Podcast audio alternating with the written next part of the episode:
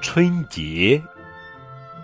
我国的传统节日形式多样，内容丰富，是我们中华民族悠久的历史文化的一个组成部分。其中，春节是我国重要的传统节日之一，这也是我国民间最隆重、最热闹的一个节日。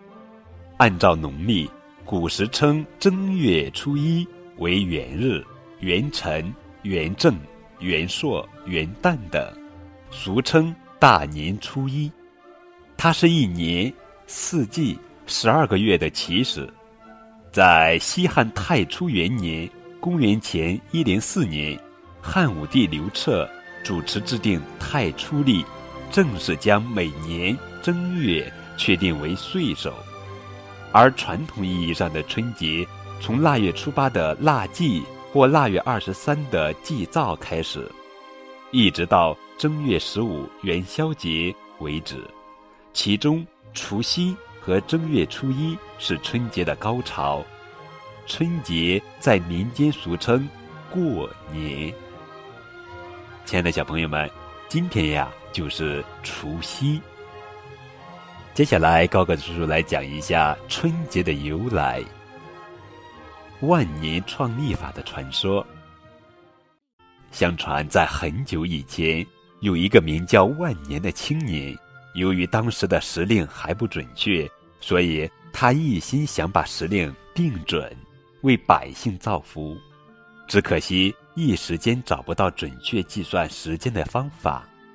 有一天，他上山砍柴，砍柴的间隙，他坐在树荫下休息，树影的移动给了他启发。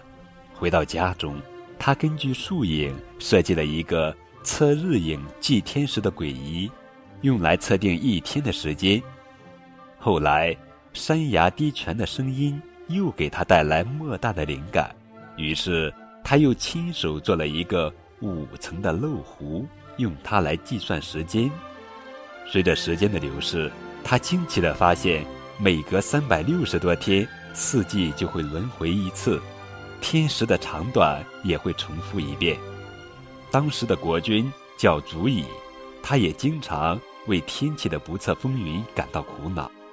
万年十分了解国君的苦恼，于是把自己设计的日晷和漏壶拿到皇宫，并且对祖乙讲述了日月运行的规律。祖乙听后十分高兴，并且十分欣赏万年的才华，于是决定把他留在宫中，创建出一部历法，为天下的黎民百姓造福。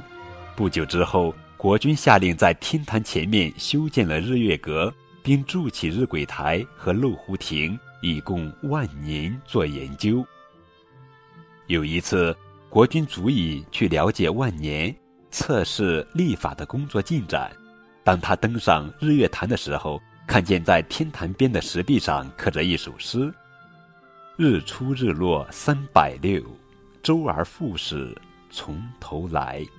草木枯荣分四时。”一岁月有十二元，足以看到这首诗后十分高兴，因为他知晓万年已经创出了历法。于是他亲自登上了日月阁，看望万年。万年指着天象，对国君足以说：“现在正是十二个月满，旧岁已完，新春复始，启请国君定个节吧。”国君足以说。既然春为岁首，那就叫春节吧。年复一年，经过长期观察、精心推算，万年制定出了一部准确的太阳历。当他把太阳历呈现给继任的国君时，早已经是满面银须了。国君为了颂扬万年的伟大功绩，便将太阳历命名为万年历。封万年为日月寿星，人们在过年时会挂上寿星图，据说就是为了纪念德高望重的万年。为了纪念他，人们还把初一定为年。好了，亲爱的小朋友们，明天就是春节了。关于春节的故事，那我们就明天再讲哦。